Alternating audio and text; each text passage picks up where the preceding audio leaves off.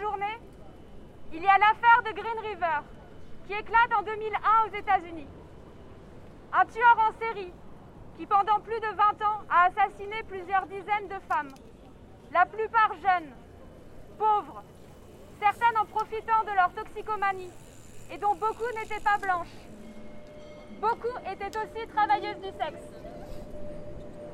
À l'origine de cette journée de lutte pour que cessent les violences faites au TDS, il y a la nécessité de se souvenir que ces violences ne sont pas liées à l'exercice d'une profession dangereuse en soi, mais qu'elles doivent être comprises dans un ensemble d'oppressions exercées par un système structurellement patriarcal, misogyne, raciste, capitaliste, transphobe, homophobe, validiste.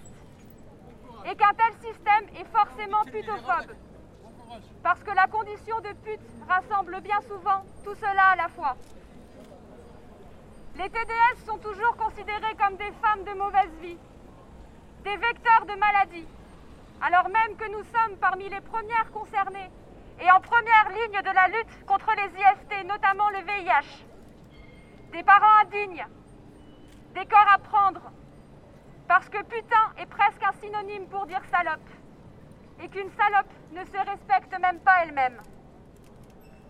Pour ne pas être dans l'illégalité, nous sommes censés déclarer nos revenus et contribuer au fonctionnement collectif en payant des impôts.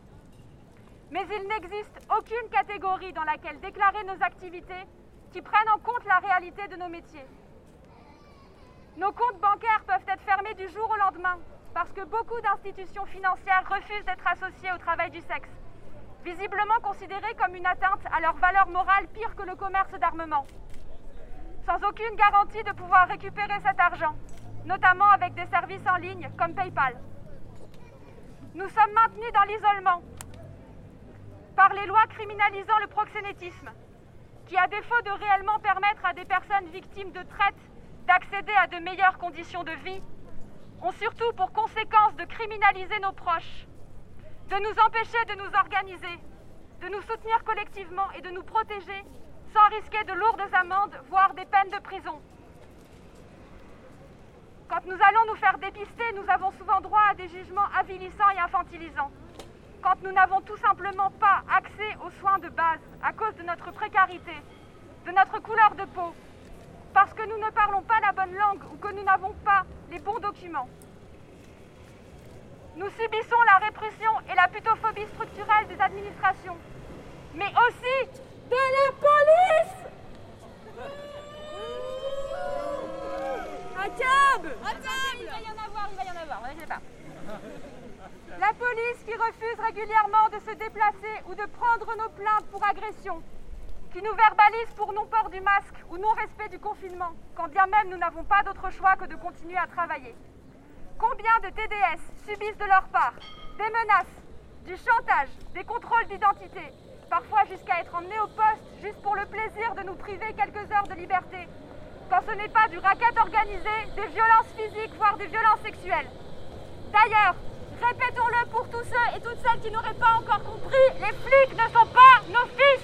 Merci de vous en souvenir quand vous souhaitez les insulter. Flics de l'air, assassins Flics de l'air, assassins Flics de l'air, assassins Flics de l'air, assassins Flics de l'air, assassins Aujourd'hui, les violences faites aux femmes, notamment conjugales, ne peuvent plus être ignorées. Mais les voix des TDS sont toujours minoritaires, celles qui ne comptent pas. Les violences que nous subissons continuent à passer sous les radars. Les femmes trans sont rarement incluses dans les décomptes des féminicides, pas plus que les autres personnes sur le spectre des genres minorisés, dont les meurtres ne sont recensés que par les collectifs militants communautaires. Le gouvernement fait des annonces grandiloquentes faisant des violences sexistes une priorité, mais il reste sourd aux violences particulières que nous subissons. Nous sommes aussi des femmes ou perçues comme telles. Nous sommes discriminés pour nos identités de genre ou nos orientations sexuelles, des LGBTQI, dont les quelques droits ont été arrachés de haute lutte, des femmes ou des hommes trans, des PD, des lesbiennes, des personnes non binaires ou intersexes. Nous sommes des personnes non blanches, nous sommes des illégaux, nous sommes atteints du VIH et d'autres maladies graves, nous sommes porteurs de handicap, de neuroatypie, nous sommes des consommateurs de drogue. Parfois, nous cumulons tout cela à la fois. Nous sommes toutes et tous précarisés dans une société capitaliste où l'exploitation par une classe dominante est la règle. Pas de féminisme sans les TDS Pas de féminisme sans les TDS Très chers abolitionnistes, très chers prohibitionnistes, ça m'étonnerait qu'il y en ait parmi nous. J'espère, sinon cassez-vous. On ne fait pas disparaître la prostitution magique. On ne peut pas silencier les voix de toutes les personnes concernées en visibilisant uniquement quelques survivantes désormais rangées à vos avis. On ne nous fera pas toutes passer pour victimes de traite et d'exploitation, pour justifier des mesures répressives et absolument inefficaces. Parlons-en de leur fameux parcours de sortie de la prostitution. Une lamentable farce qui, dans les faits, ne permet qu'à une poignée d'exilés victimes de traite ou non d'avoir accès au programme et dans des conditions indécentes. Une allocation de 330 euros par mois, l'interdiction totale d'avoir recours au travail du sexe en complément sous peine de se voir exclu du programme, des titres de séjour de 6 mois seulement, renouvelables 4 fois maximum, aucune garantie d'obtenir un statut pérenne à l'issue du parcours. Les requérantes se voient fichées administrativement, identifiées par les services de police et vulnérables aux OQTF, les fameuses obligations de quitter le territoire et la loi de 2016 dite de pénalisation des clients dont ils et elles sont si fiers. Les études de terrain sont formelles en prétendant ne pas criminaliser les TDS, mais seulement les clients, en les menaçant de lourdes amendes. Ces lois n'ont pour seule conséquence que de nous rendre encore plus vulnérables. Les clients se font plus rares, entraînant une baisse des revenus gravissime pour les TDS dont c'est l'unique revenu. On observe une augmentation drastique de ceux qui se permettent de négocier lourdement les prix et les pratiques exerçant chantage et pression pour obtenir des services dans des conditions toujours plus dangereuses. Conséquence de ces mesures, dont certaines se réjouissent, isolement accru, plus grande vulnérabilité aux mauvais clients, aux vols et aux agressions, recul du port du préservatif, pression de devoir travailler à tout prix, quel que soit l'impact sur notre santé mentale et physique. Aujourd'hui, en pleine crise sanitaire, la situation des TDS est plus que jamais précaire. Et plus que le Covid, c'est l'État qui en est responsable. L'État qui nous laisse crever sans lever le petit doigt, feignant d'ignorer que ce sont les dispositions prises par les gouvernements successifs qui menacent très concrètement nos vies. Des politiques élaborées sans nous. Les 80 000 euros d'aide octroyés par le gouvernement permettent juste de prendre la mesure de son mépris à l'égard de la gravité de la situation. Nous ne pouvons et ne voulons pas lutter avec un féminisme qui exclut les putes. C'est souvent le même qui veut interdire le voile et faire disparaître celles qui le portent. Le même féminisme qui exclut les personnes trans de nos luttes. Le même qui continue à regarder le monde de son point de vue étriqué de femmes majoritairement blanches et bien souvent privilégiées.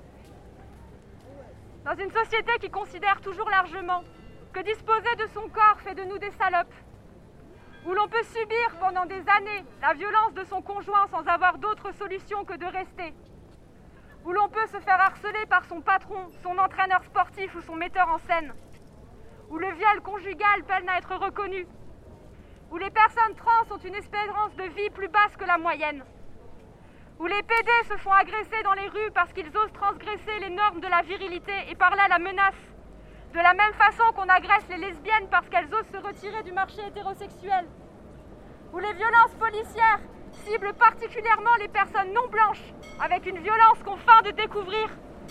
Qui osera encore défendre que les luttes autour du travail du sexe ne sont pas des combats féministes? Anti, anti-patriarcat! Anti, anti-patriarcat Anti, anti-patriarcat Anti, anti-patriarcat Nous voulons disposer de nos corps, de nos sexualités et de nos asexualités disposer de nos identités de genre et de leur fluidité. Nous voulons la disparition des frontières, celles dans nos têtes et celles qui délimitent les nations. Nous voulons l'abolition des prisons et des centres de rétention. Nous voulons voir la chute de ce monde où les valeurs réactionnaires morales main dans la main avec les intérêts coloniaux et la marchandisation du vivant. Nous voulons la fin du capitalisme et de l'argent parce que tant qu'il y aura de l'argent, il n'y en aura jamais pour tout le monde. Mais comme tout ça n'est clairement pas au programme, en attendant, nous voulons des droits, des putains de droits. Ne nous sauvez pas, on s'en charge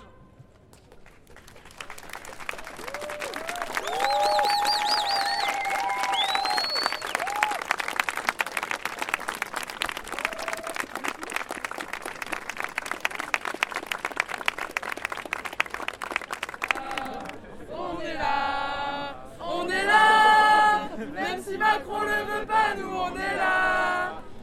Contre toutes les lois sexistes, islamophobes et racistes, même si Macron le veut pas, nous on est là.